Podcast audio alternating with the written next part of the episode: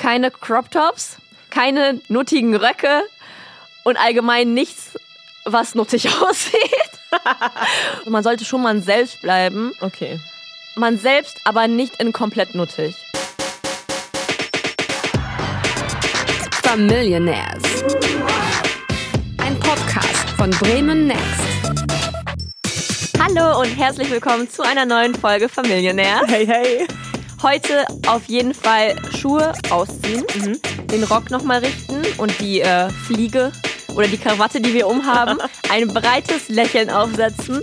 Wir wollen heute einen sehr guten Eindruck hinterlassen. Weil oh ja. In dieser Folge heute geht es um das Kennenlernen der Schwiegereltern. Oder der Menschen, die es vielleicht mal werden könnten, weil wer einen neuen Partner oder eine neue Partnerin fürs Leben sucht, gewinnt ja meistens auch eine neue Familie mit dazu. Und sich in deren Herz einzuschleimen und reinzugraben, ist manchmal wirklich schwerer als gedacht. Und über alles, was dabei schiefgehen kann, was vielleicht auch schon mal schiefgegangen ist, sprechen wir auf jeden Fall heute. Und ihr seid dabei via ARD Audiothek, Spotify, Apple Music oder vielleicht auch gerade beim Essen mit euren Schwiegereltern. Dann viele liebe Grüße. Das wäre auf jeden Fall nice, wenn ihr uns da hören würdet. Vielleicht seid ihr sogar in dieser Folge mit eurer Story dabei, weil wir haben auf Instagram gefragt, was bei euch beim Vorstellen oder vorgestellt werden in der neuen Familie so passiert ist. Und einige von euch haben uns Stories geschickt und die haben wir auch mitgebracht. In äh, meiner Familie gibt's ja besonders viele Menschen, die man beeindrucken muss. Wir sind sehr, sehr viele Menschen immer zu Hause gewesen. Das heißt, da sitzen viele prüfende Blicke. viele Gott. junge Männer sind dort schon unter Angstschweiß zusammengebrochen. Vor allem, weil bei uns gerne neue Freundinnen und Freunde beim Familienessen vorgestellt werden. Das heißt, mindestens 20 Personen sitzen da schon mal mit in der Runde. Und wenn du dann genau die neue Person bist, kann das stellenweise schon ziemlich hart sein. Vor so, allem. sorry, aber es ist auch ein bisschen wie das letzte Abendmahl, stelle ich mir das gerade bildlich vor. Ne? Alle an so einem langen Altar Und auf der anderen Seite die neue Person. und irgendjemand wird vielleicht geopfert auf dem Altar. Ja, das könnte soweit kommen. Wir haben nämlich tatsächlich auch ein Aufnahmeritual. Und das möchte ich dir vorstellen in unserem familienären Moment der Woche. Kommt nämlich bei uns ein neuer Mensch in unsere Familie, muss diese Person an meinem Opa vorbei. Wir haben ja schon öfter geklärt, er ist der Chef dieser Familie. Der, ähm, der, wie heißt, er- wie heißt das, Häuptlingsälteste? Stammesälteste? Genau das meine ich. genau. Und ich würde dir jetzt einfach mal vorspielen, wie das bei uns klingt, wenn so ein Aufnahmeritual läuft. Aber Augen zu machen am besten. Aber ne? ja, die Hinweise Du kennst du ja solltest die. Augen zumachen. Und jetzt aber eins, zwei, drei und knall rein. Du hast eine ganz schwarze Nase. Okay, hast du eine Ahnung, was da abgegangen ist? Es klang nach Alkohol. Nein. Nein? Aber wo wir bei Drugs sind, das ist schon mal gar nicht die falsche Richtung. Muss man sich erstmal eine Line Koks ziehen bei euch? Tatsächlich so ähnlich. Das Aufnahmeritual bei uns zu Hause, beziehungsweise bei meinem Opa in der Garage findet das immer statt, ähm, besteht aus einer Schnupftabakkanone. Und zwar hat mein Opa so ein Katapult gebaut. Da wird so ein bisschen Schnupftabak draufgelegt auf so eine Katapultschaufel. Und mit diesem Holzkatapult wird dann der Schnupftabak in die Nase der neuen Person reingeschossen. und dann kommt mein Opa mit so einem dicken, weißen, borstigen, flauschigen Pinsel und pinselt dir danach die Nase ab. Ähm, macht, macht dein Opa das nur bei, ähm, so bei Partnern oder halt auch bei, passiert das auch bei Freunden? Weil sonst überlege ich mir nochmal, ob ich, also ich wollte deine ganze Familie auch gerne mal kennenlernen, aber ich möchte keinen Schnupftabak in die Nase bekommen. Zumindest wenn du ehrlich und aufrichtig Teil meiner Familie werden willst, wirst du nicht an der Schnupftabakkanone von Opa vorbeikommen. Das Ding ist auch, du weißt dann auch direkt, wenn der Typ das mitmacht, dann liebt er dich wirklich. Ja, es gibt auch noch die andere Version, wenn man sich nicht traut, dann kriegst du das Arschleder umgebunden. Das hatten die Bergleute früher unter Tage und kriegst mal einen auf den Arsch gehauen mit dem Arschleder. Oh Gott, jetzt wo ich das so erzähle, stelle ich fest, was müssen Menschen für einen Eindruck von meiner Familie kriegen, wenn die da reinkommen? Das ja, ist oder ja schlimm, die ganzen Leute, die das jetzt gerade kennenzulernen. hören. Also, Wir sind echt nett, aber verrückt. Okay, damit wäre auch die Frage ehrlich gesagt geklärt, ob es vielleicht ein bisschen hart ist, in meiner Schwiegerfamilie Fuß zu fassen. Es ist auf jeden Fall grundsätzlich ein Thema, Schwiegereltern kennenlernen, weil ich habe gesehen, ähm, bei Google, Schwiegereltern hat 2,5 Millionen Suchergebnisse. Wow. Ich glaube, viele haben schon hilflos gesucht nach Tipps und Ratschlägen, wie komme ich klar mit denen, wie lerne ich die kennen, wie bin ich nicht peinlich. In meiner Familie hast du keine Chance, da musst du die, all diese peinlichen Menschen kennenlernen. Wie ist es in deiner Familie? Meinst du, es ist hart, die kennenzulernen? Ich wollte gerade noch kurz sagen, ich habe sogar gestern auch Schwiegereltern gegoogelt und so zehn, zehn mögliche Fragen als Schwiegereltern, die man stellen kann, aber lohnt sich nicht zu googeln. Hört lieber diese Folge, ich glaube, da lernt man mehr. Okay. Ähm, Meine Familie. Das Gute, glaube ich, ist, dass meine Familie nicht aus 20 Personen äh, besteht, die man kennenlernen muss, sondern halt aus zwei, aus Mama und Papa.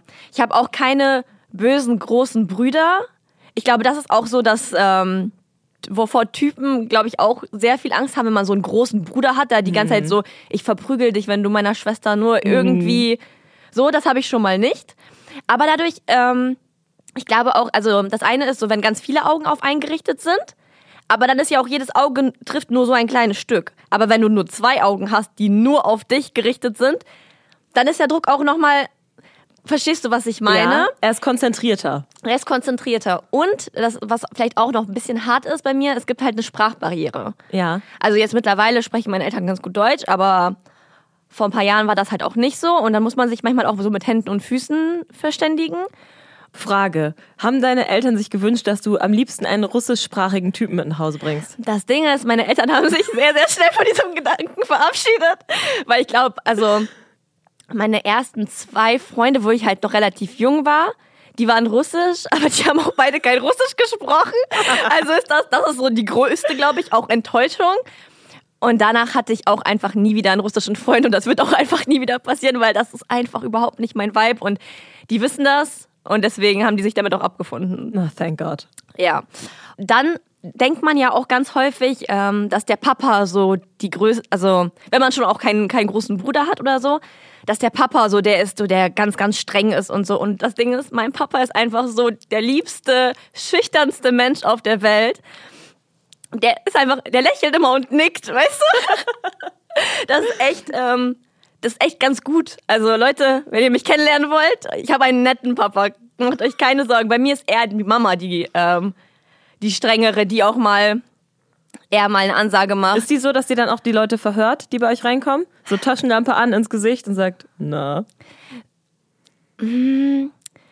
Ja, schon so ein bisschen, aber nicht auf eine böse Art.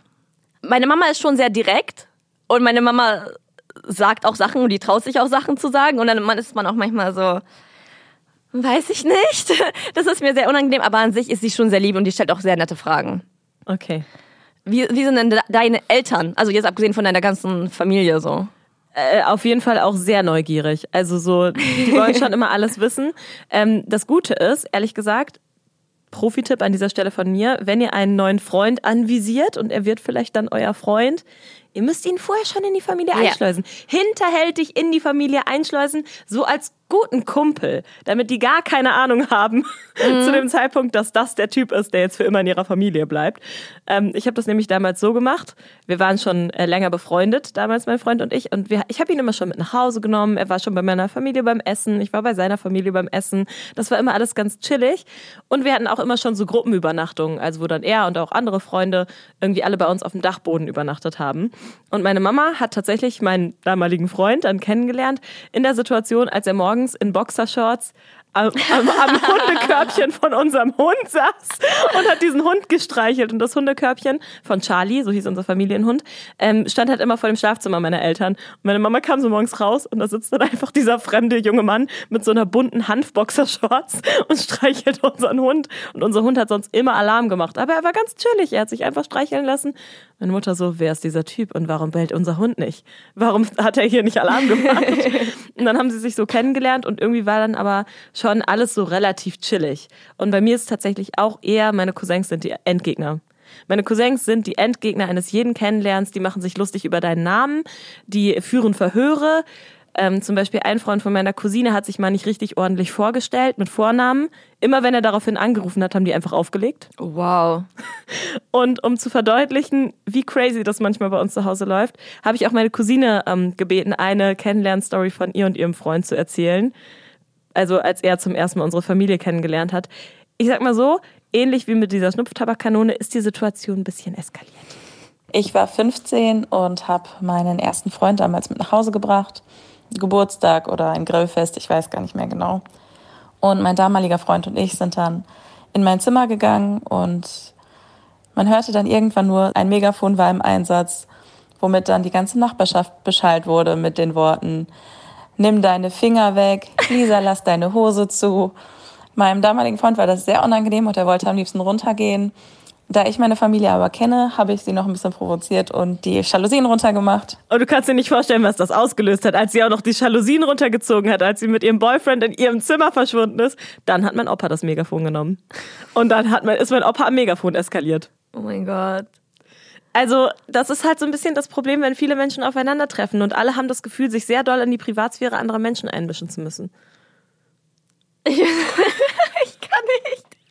Also ich wusste, das wird wild, deine Stories so, ne? Aber ja, ich bin wieder auf ein, auf ein neues ähm, erstaunt.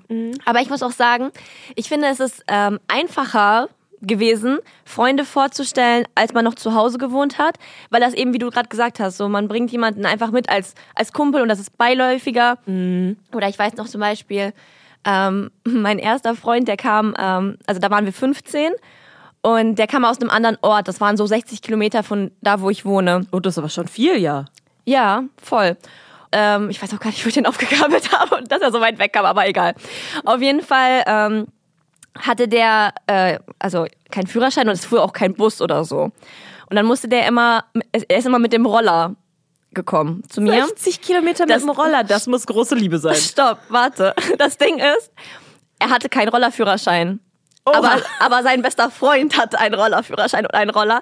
Das heißt, es ist immer sein bester Freund. Und das war im Winter, dass wir zusammengekommen sind. Und dann sind die 60 Kilometer mit dem Roller im Winter immer zu mir nach Bad Essen gefahren.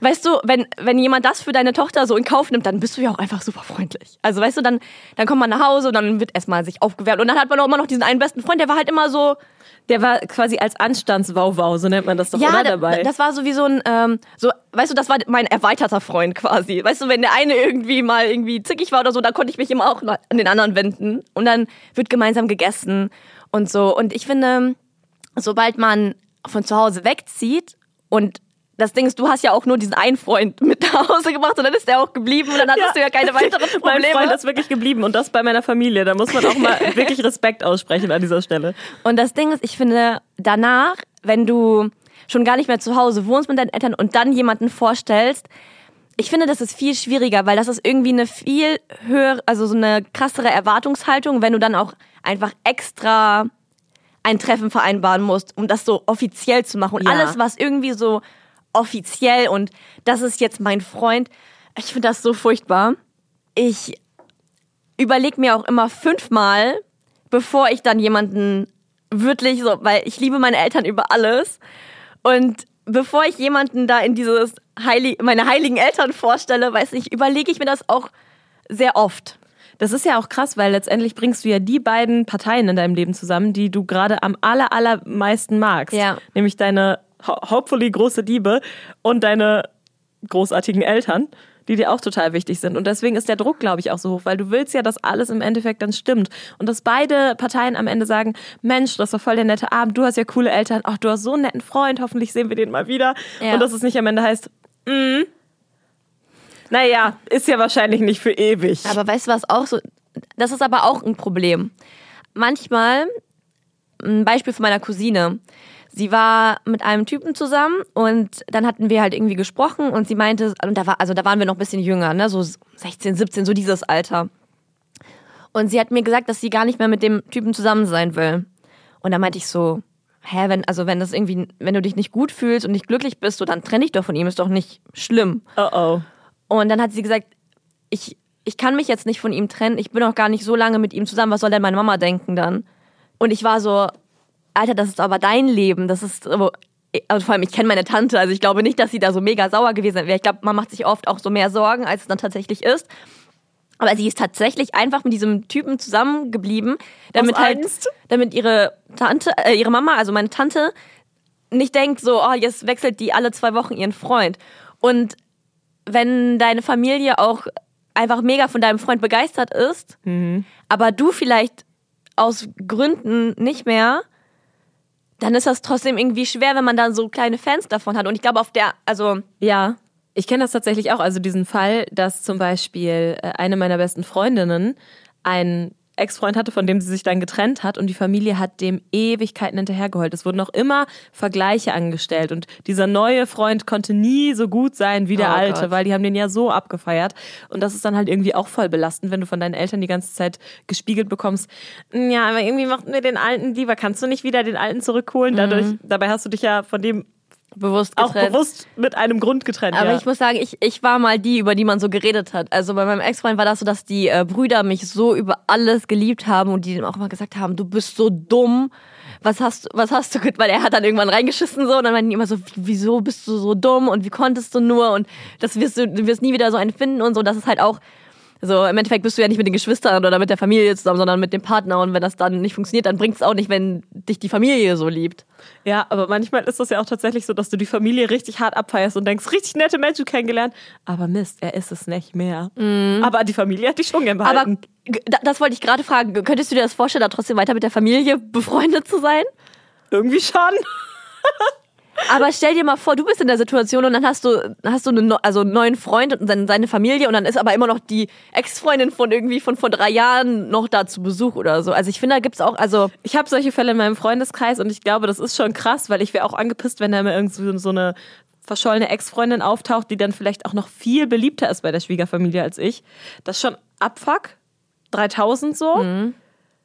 wenn das mit dem Partner nicht klappt, dann hast du auch die Familie abzugeben. Hast du jetzt hier gerade wie so eine Richterin. Ja. Das Sorgerecht hat dein Partner für seine Familie und nicht du. Es gibt da auch kein geteiltes Sorgerecht für Eltern, Schwiegereltern. Nur für, nur für Freunde. Das ist okay. Oder bei Freundeskreisen? Ja, aber auch so, wenn, also es kommt darauf an, wie man auseinandergegangen ist. Also wenn man sich im Guten getrennt hat, so natürlich, warum, dann finde ich auch, warum solltest du dann mit dem, mit deinem Ex-Partner kein noch Verhältnis haben? Weil wenn das im Guten Kein auseinander, Verhältnis. äh, ja, aber du weißt, was ich meine, so, Ja. ne? Weil, so, du hörst ja eigentlich nicht auf, jemanden zu lieben, so, wenn nichts passiert ist. Aber wenn du jetzt mega heftig betrogen worden bist von dem Typen und der dich behandelt hat wie scheiße und dann ist deine beste Freundin noch immer noch mit dem Kaffee trinken, ah, ah, ah, ah. Richterin Barbara Salisch hat gesprochen. Ähm, ich habe äh, noch eine Story mitgebracht aus der Community, die fand ich tatsächlich auch sehr lustig. Die hat uns Joanna geschickt. Und zwar ging es da nämlich auch um das erste Kennenlernen mit ihren Eltern. Und das zeigt Mit ihren ich- eigenen Eltern. Mit ihr, ja, also ihr Freund und ihre Ah, Eltern okay. haben sich kennengelernt. Und diese Story, finde ich, zeigt nochmal sehr gut, was für eine Angst auch da ist, weil Eltern so einen Beschützerinstinkt haben dir gegenüber. Also ich erzähle jetzt die Kennenlernstory von meinem damaligen Ex-Freund und meiner Mutter.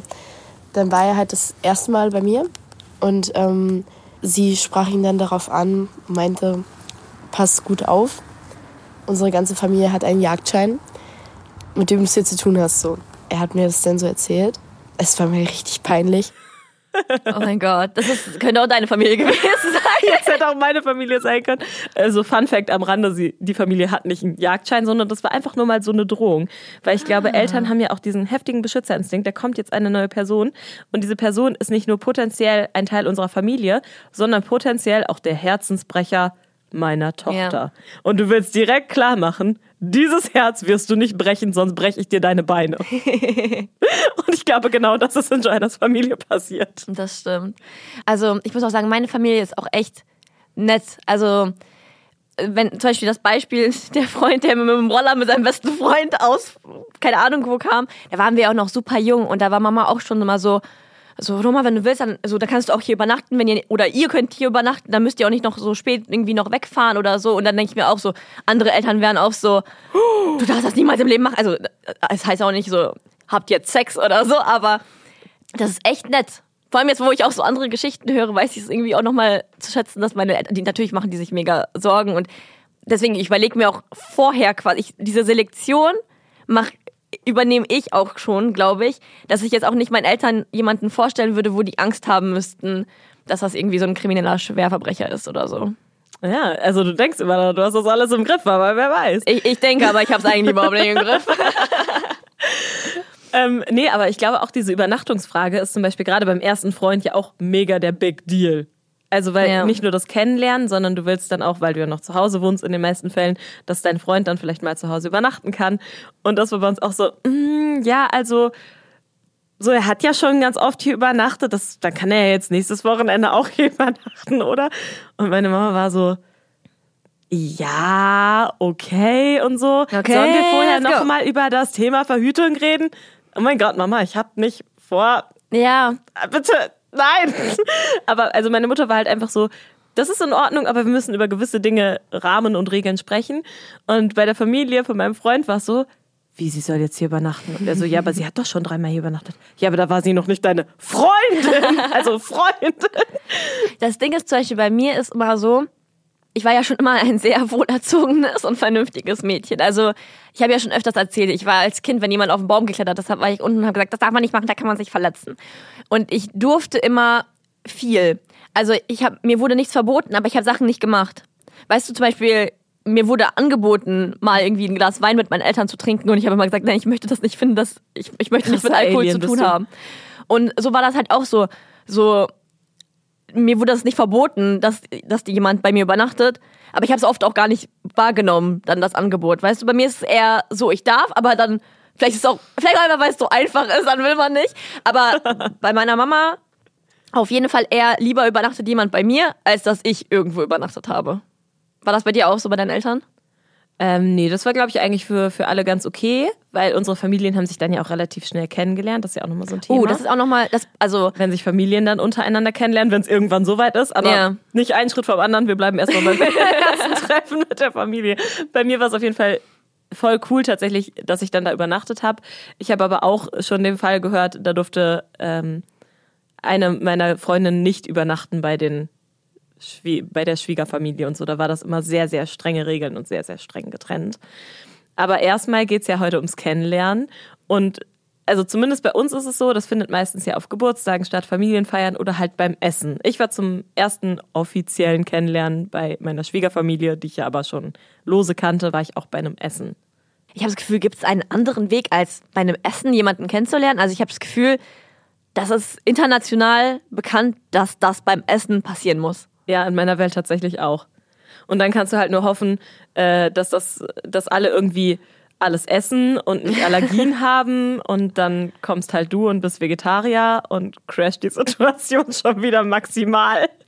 Ich muss auch sagen, ich finde, als Vegetarier oder als Veganer wird man auch ein bisschen diskriminiert.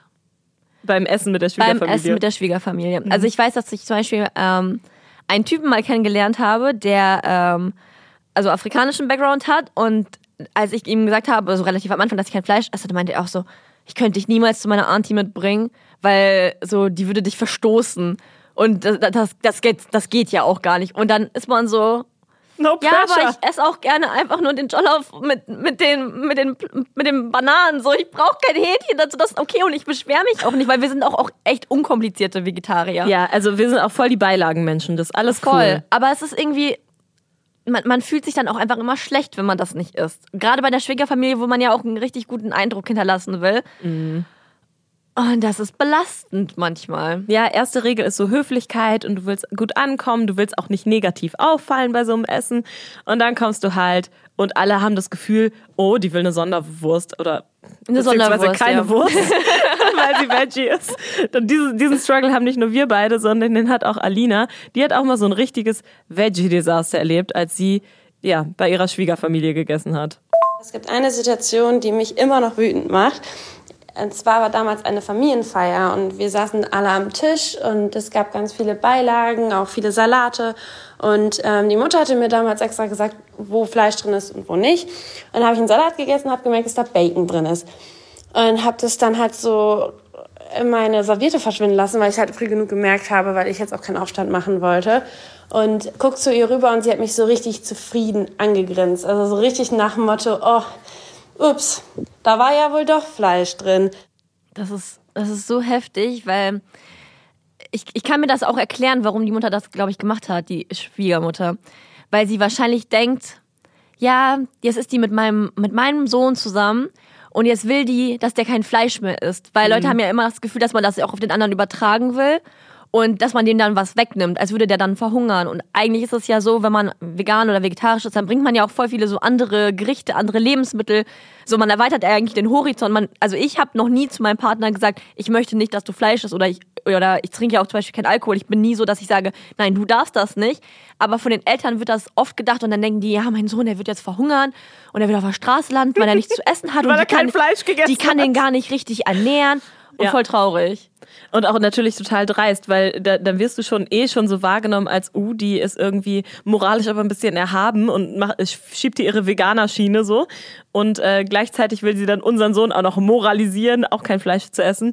Und eigentlich würde die das eh nicht merken, wenn das da drin ist. Und dann schiebst du der Person dann noch was unter, wie unverschämt. Aber weißt du was? Das, Da, da sind doch die ersten Zwiste und Streits schon bei so einem Familienessen ausgesät worden. ja, aber das ist auch so ein.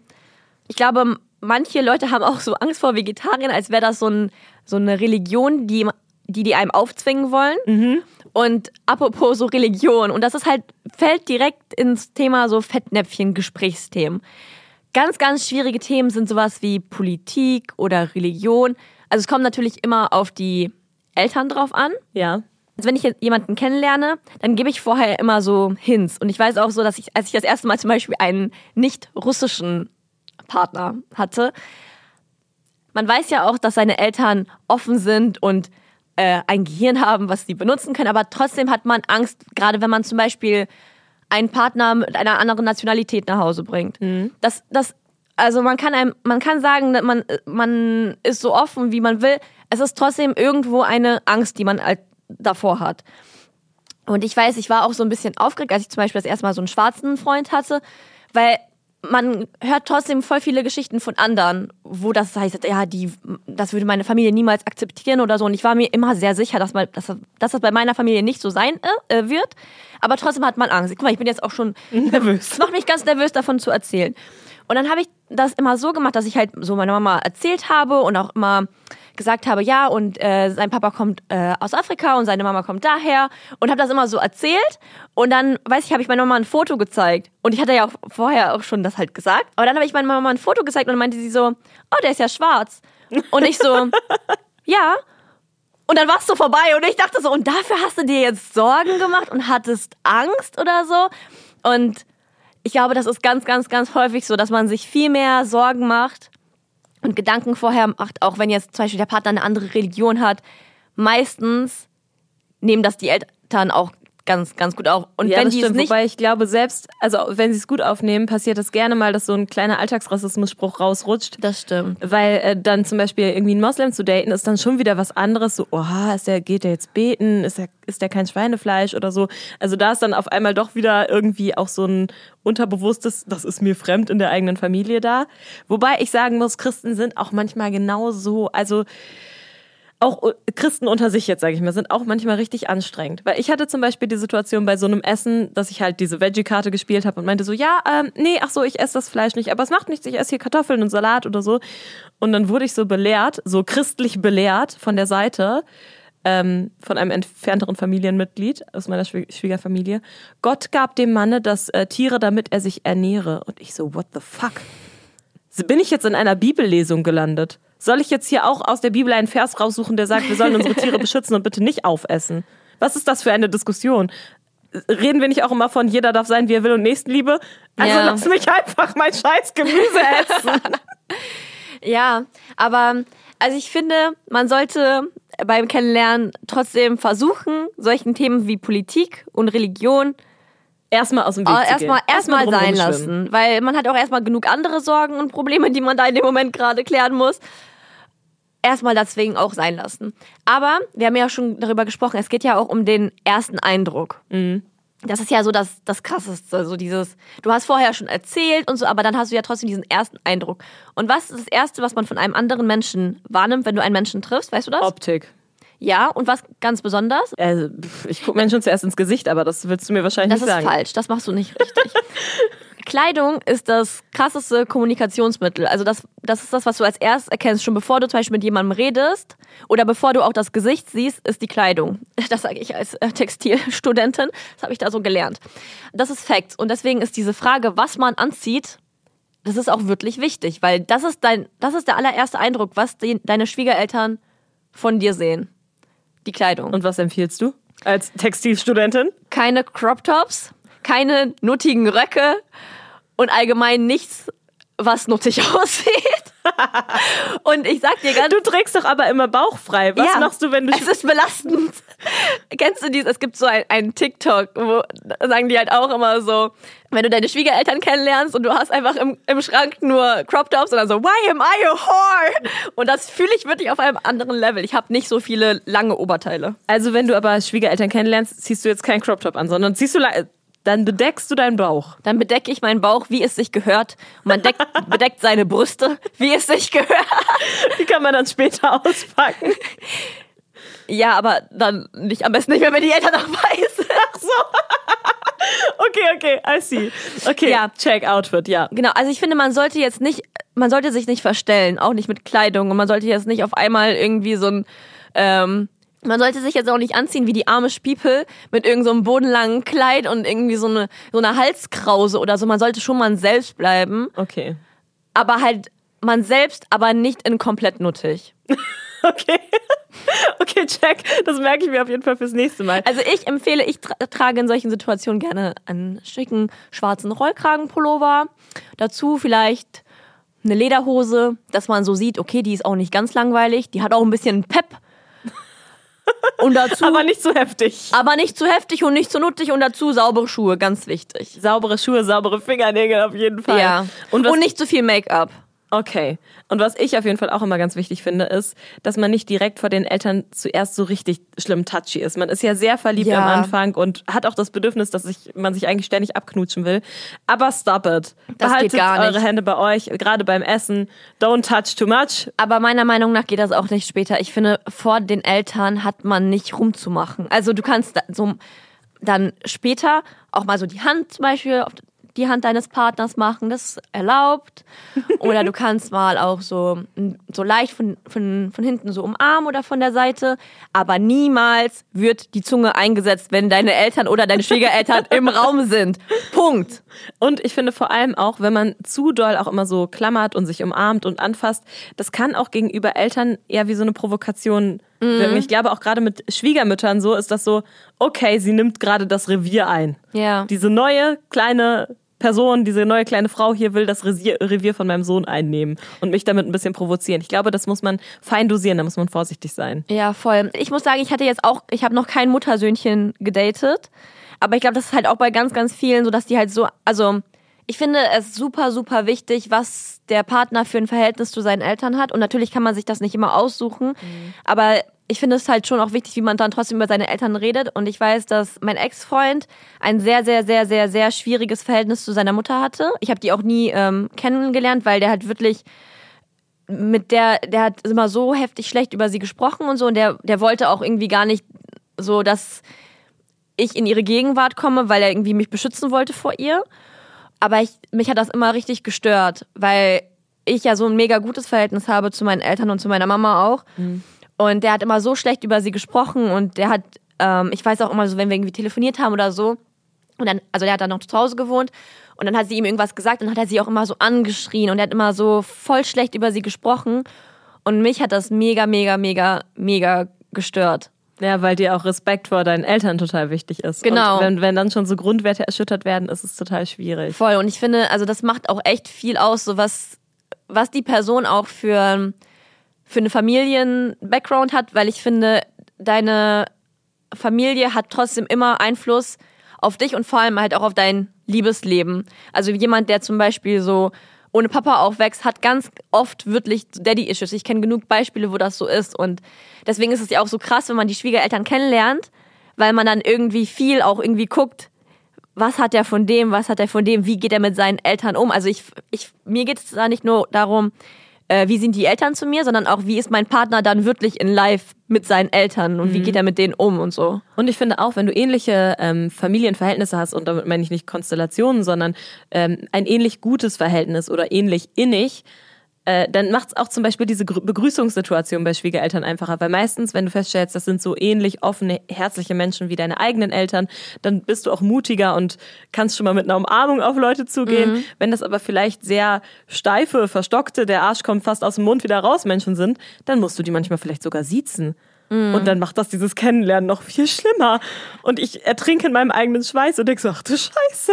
Aber ich muss zum Beispiel auch sagen, so diese, jeder kennt ja diese Begrüßung und dann ist es so dieses, gibt man jetzt die Hand, ah, ah, man, ah, ne, ne, ne. Und ich muss sagen, zum Beispiel, ich, ich lasse das immer von den Eltern kommen. Also ich würde jetzt niemals auf die Person hingehen und der auf einmal irgendwie ein Küsschen auf die Wange drückt, sondern ich gehe dahin, neutral, und dann warte ich, welche Hand, welchen Arm, welche Wange mir man entgegenbringt und die würde ich auch immer annehmen, egal welches, welches da Körperteil man mir gibt. Das wird angenommen.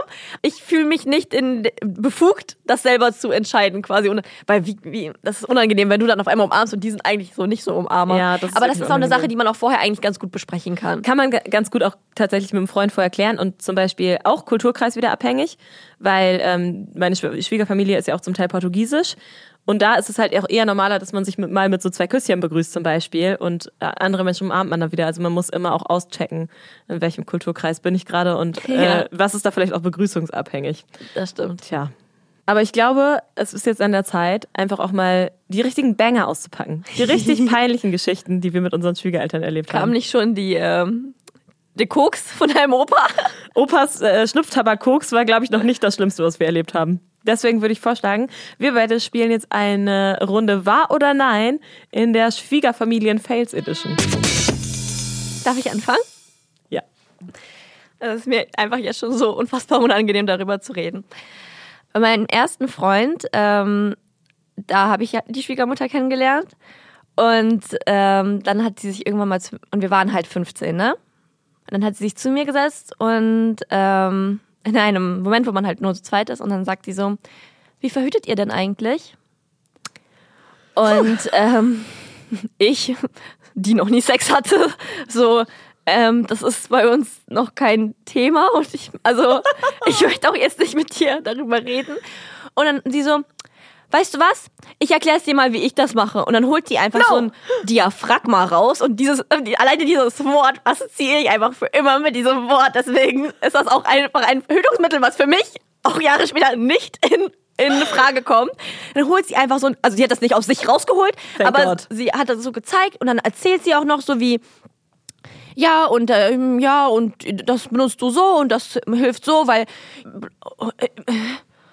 Ui. ja, ja. Und wie sieht es bei dir aus? Was hast du für eine Story?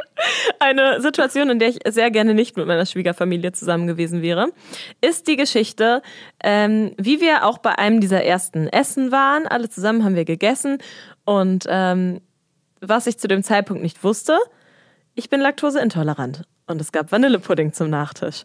Also hatte ich meinen ersten Laktoseintoleranzanfall, sag ich mal, bei meiner Schwiegerfamilie. Die viel- Familie hat Ach du Scheiße. Weißt du, was passiert, wenn man laktoseintolerant ist? Ach du Scheiße. Ja, explosionsartiger Durchfall. Und die hatten nur ein Klo. Und dann saß ich eine Stunde während des Familienessens auf diesem Klo, eigentlich das auch ziemlich parallel zum Esszimmer liegt. Shame. Seitdem habe ich dann gewusst, dass ich laktoseintolerant bin. Naja, dann hast du ja wenigstens aus deinen Fehlern gelernt und hast dann immer Tabletten dabei gehabt, wahrscheinlich. In den meisten Fällen jedenfalls. Oh mein Gott. Shame, ich muss auch gerade schon wieder lachen vor Heulen. Andersrum, heulen vor Lachen. Keine Ahnung. Ja, weißt du, in, in so einer Situation würde ich auch weinen vor heulen, ganz ehrlich. ähm, irgendwie habe ich das Gefühl, dass wir dieses Mal gar nicht raten müssen bei wahr oder nein, weil ich das Gefühl habe, das ist so absurd immer alles mit Schwiegerfamilien, dass unsere Geschichten beide wahr sind. Ich muss sagen, ich habe gelogen. Du hast gelogen! ich ich habe so mit dir gefühlt. Nein, also ich habe ich hab so halb gelogen. Also die Geschichte ist schon wahr in einer unausgeschmückten Geschichte, aber die ist meiner besten Freundin passiert. Oh, ich dachte, es, oh Mann, ich habe so mit dir mitgelitten. Ich dachte, mein Gott, diese Frau holt ein Diaphragma raus. Ja, und ich hatte wirklich explosionsartigen Durchfall vor Laktoseintoleranz. Und das ist leider auch nicht das einzige Mal, dass mir unangenehme Geschichten mit Körperflüssigkeiten im Zusammenhang mit meiner Schwiegerfamilie passiert sind. Weil auch Hat das mit Sperma zu tun? Nein, Ach so, aber okay. auch meinen ersten Alkoholabsturz hatte ich im Beisein meiner Schwiegermutter. Oh mein Gott, Meine wow. Schwiegermutter hat mir die Haare beim Kotzen gehalten auf meinem 18. Geburtstag. Ich bin sehr krass. dankbar, dass ihr mich immer noch liebt. Ja, Nicht I'm sorry for schlecht. that. Es war mir auch sehr unangenehm, als ich am nächsten Tag mit dem schlimmsten Kater meines Lebens aufgewacht bin, habe ich nur gedacht, oh Junge, was da passiert. An dieser Stelle möchte ich mich äh, beim lieben Gott bedanken, dass ich äh, schon mein ganzes Leben lang keine Milchprodukte ähm, mag und deswegen auch nicht weiß, ob ich sie eventuell nicht vertrage und mir sowas nicht passiert und dass ich kein Alkohol trinke und mir das auch sowas nicht passiert. Aber ich muss auch sagen, ich finde, es hat schon Vorteile, wenn man Alkohol trinkt äh, und Schwiegereltern kennenlernt. Weil das einen irgendwie doch dann, glaube ich, so zusammenschweißt. Also wenn du mal jemandem die Haare gehalten hast beim Kotzen, dann weißt du auch einfach, ja, du bist in meiner Familie. das hat das äh, Verhältnis auf jeden Fall auch sehr viel schmerzbefreiter gemacht. Und ich muss auch sagen, es ist auch für den, also wenn man einen Partner, also vor allem einen, einen Mann, das es äh, in die Familie bringt, dann ist das auch schon von Vorteil, wenn der trinkt, weil er dann einfach mit dem Papa trinken kann. Und mein Papa ist so sehr, sehr äh, laut und lustig und macht Scherze und so, aber halt erst, wenn er jemanden so wirklich kennt. Und am Anfang ist er halt super, super, super schüchtern und wie gesagt nickt und, und lächelt so. Also dein Papa muss man mit Wodka beeindrucken. Ja. das ist auf jeden Fall, äh, das hilft, weil dann hat man so einen gemeinsamen Nenner direkt auch, weißt du. Ich weine übrigens immer noch, ne? Ey, das hat mir jetzt ein bisschen fertig gemacht. Ähm, ich glaube aber unterm Strich haben wir beide schon auch Glück gehabt mit unseren Erfahrungen. Also ich habe Ja. eine sehr, sehr nette Schwiegerfamilie gewonnen in meinem Leben dazu, die auch wie meine eigene Familie ist. Und genauso ist auch mein Partner bei seiner Schwiegerfamilie total akzeptiert, auch bei meinen 120 Cousins, die schon zu ihm gesagt haben, betrunken, du bist unser fünfter Bruder. Von daher lief das eigentlich ganz gut. Aber ich habe gesehen, laut Forschungslage sind schon ein Drittel der Beziehungen zu Schwiegereltern schwierig oder konfliktbehaftet. Also nicht so viele, wie man vielleicht denkt. Aber es ist schon möglich, dass deine Schwiegereltern dich am Anfang vielleicht gar nicht mögen oder es dauerhaft irgendwie ja, Konflikte in, in der Beziehung zueinander gibt. Ja, ich, ich kann es auch voll verstehen, weil wie gesagt, ähm, bei so Schwiegerelternsituationen zeigt sich auch nochmal ganz extrem, was für ein Verhältnis du zu deinen Eltern hast.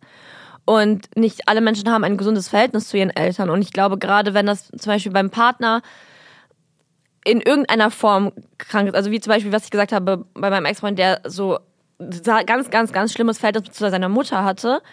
Also ich, ich wäre wirklich im Nachhinein gespannt gewesen, wie das wäre, wenn ich sie kennengelernt hätte, so, weil dann hätte ich auch vielleicht mehr verstanden, ob er jetzt recht hat oder ob er im Unrecht ist, so. Aber auch gerade bei, was ich vorhin auch schon angesprochen habe, so Muttersöhnchen Leute, wo die Mutter sehr, sehr, sehr an ihrem Kind hängt. Und manchmal kommt da ja auch dazu, dass die Mutter quasi ihren, ihren Sohn, jetzt in unserem Fall zum Beispiel, so ein bisschen als Partnerersatz in ihrem Genau Leben sieht. das. Also, dass die wirklich so, auch so ein Konkurrenzdenken dann direkt entwickelt. Ja. Und also ich bin froh, dass ich das nicht, nicht kennengelernt habe, weil ich finde auch, weil eine wirklich meiner größten Sorgen ist auch, dass man irgendwann so seinen Partner oder sich selbst so vor die Entscheidung stellt, dass man sich zwischen jemandem und seinen Eltern entscheiden muss. Ja, das ist hart. Also das finde ich ist auch ein absolutes No-Go, quasi so ein Ultimatum zu stellen, weil, come on, das ist eine schlimme Entscheidung. Also gerade wenn, wenn das Herz dann doch doll an der Familie und auch am Partner hängt. Ja. Und manchmal, glaube ich, ist es aber auch tatsächlich so beim Kennenlernen mit den Eltern, dass Eltern sich einfach was anderes vorgestellt haben. Also meinetwegen, deine Eltern haben dir nicht vorgestellt, haben sich nicht vorgestellt, dass du jetzt einen Moslem datest oder meine, meinetwegen deine Eltern haben sich nicht vorgestellt, dass du jetzt so einen versteiften Anzug BWLer im Polunder mit nach Hause bringst und weil die eigentlich sehr locker sind und denken, "Hüa, was ist das denn für einer? Oder deine Eltern haben sich einfach nicht vorgestellt, dass du so einen kleinen Rapper mit nach Hause bringst. Kann ja auch sein. Und dann werden vielleicht auch mal so Maßnahmen ähm, ausgepackt, wo man auch erstmal die Person durchleuchtet. Und da braucht man auch nicht so eine beste Freundin, die einen auf Insta irgendwie stalkt und guckt, wer mit wem er irgendwann mal Kontakt hatte, sondern gibt es auch andere Wege, oder? Ja, wir haben nämlich noch eine Story mitgebracht von unserem allerliebsten Arbeitskollegen äh, Joker, der selber Bester Rapper Brems. bester Rapper Brems ist und auch äh, Moderator und der zumindest beim ersten Eindruck bei seinem Schwiegerpapa bisschen gefailt hat.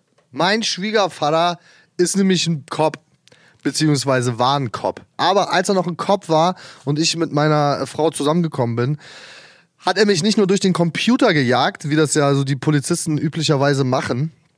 Nein, er hat mich tatsächlich auch einmal in einer Polizeikontrolle rausgezogen und mir knallhart weil ich nicht angeschnallt war, 15 Euro oder 10 Euro, ich weiß gar nicht mehr genau, was das gekostet hat damals, äh, abgeknüpft. Einfach so, ohne sich zu schämen und auch so einfach richtig unfreundlich in dieser Kontrolle. Und wir waren gerade frisch irgendwie äh, zusammen und hast du nicht gesehen, ich habe auf jeden Fall äh, schon Geld in die Dates investiert, sagen wir es mal so. Und er hat mir einfach noch mehr Geld abgeknüpft und heute lachen wir natürlich herzlich drüber, aber äh, ja, witzig finde ich das bis heute nicht. Das ist halt so, weißt du, wenn Eltern ihre Kinder um jeden Preis beschützen wollen, dann bist du vielleicht auch Polizist und nimmst einfach mal den neuen Freund deiner Tochter hops, weil du denkst, nee, nee, mein Freundchen, so nicht. Aber ich muss auch sagen, es ist auch einfach ganz oft als Mädchen einfacher als als Typ. Also der Vorgestellte zu sein. Ach stimmt, der Vorgestellte, ja. Ja, weil ich bin, also ich bin froh, weil ich wurde, also ich bin ja auch einfach ein unfassbar sympathisches und tolles Mädchen. Mich kann man ja auch nur lieben. Nein, aber äh, ehrlich, also ich bin jetzt keine Verbrecherin, so ich äh, war schon immer anständig und dann habe ich halt meinen Crop Tops zu Hause ge gelassen, so, dann, also hat man mir wirklich auch nichts so vorzuwerfen.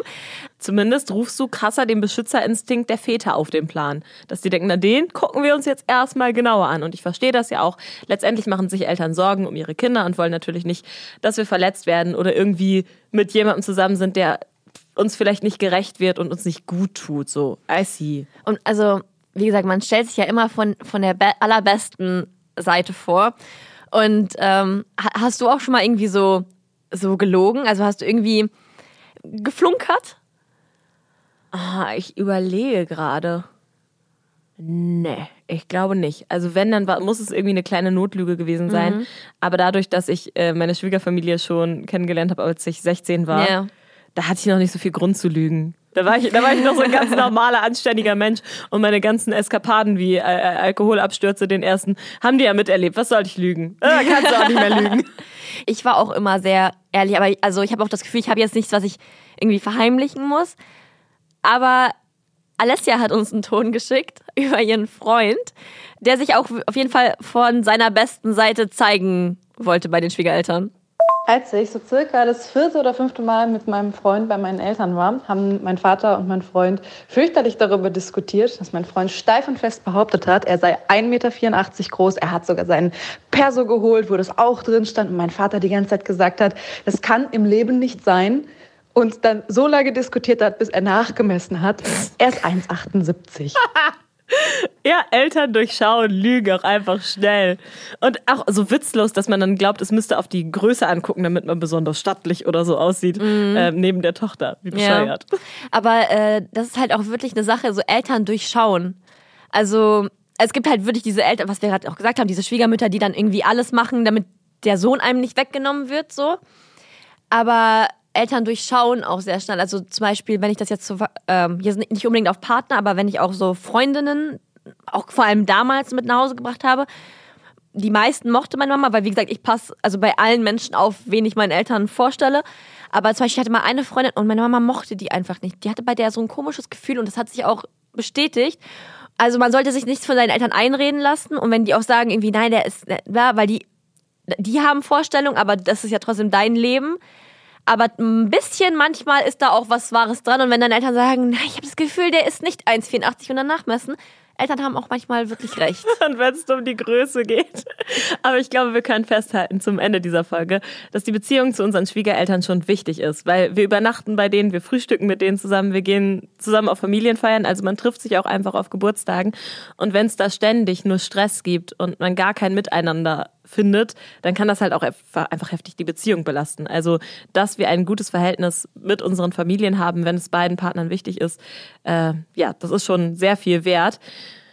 Und die Frage, wie man damit umgeht, wenn die Eltern zu viel reinreden und wirklich was extrem gegen die Beziehung haben, das war jetzt bei uns beiden zum Glück nicht der Fall, könnt ihr aber auch auschecken. Da gibt's eine Podcast-Folge von Die Lösung zu.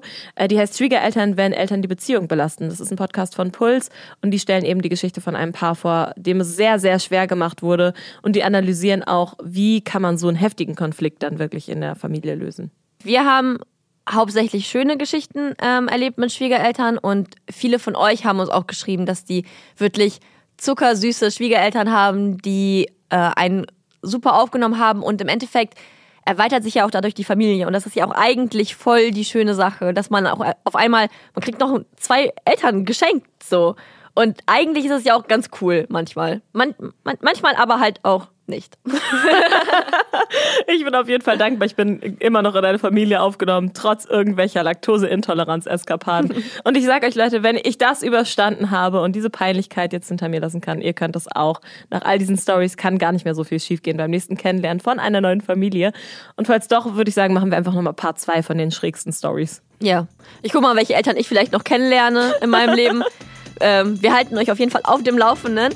Und Familiennährs hört ihr natürlich wieder in zwei Wochen. Und bis dahin findet ihr alle unsere Folgen in der ARD Audiothek und überall, wo es Podcasts gibt. Ciao und Grüße an die Schwiegereltern. Familionaires. Ein Podcast von Bremen Next.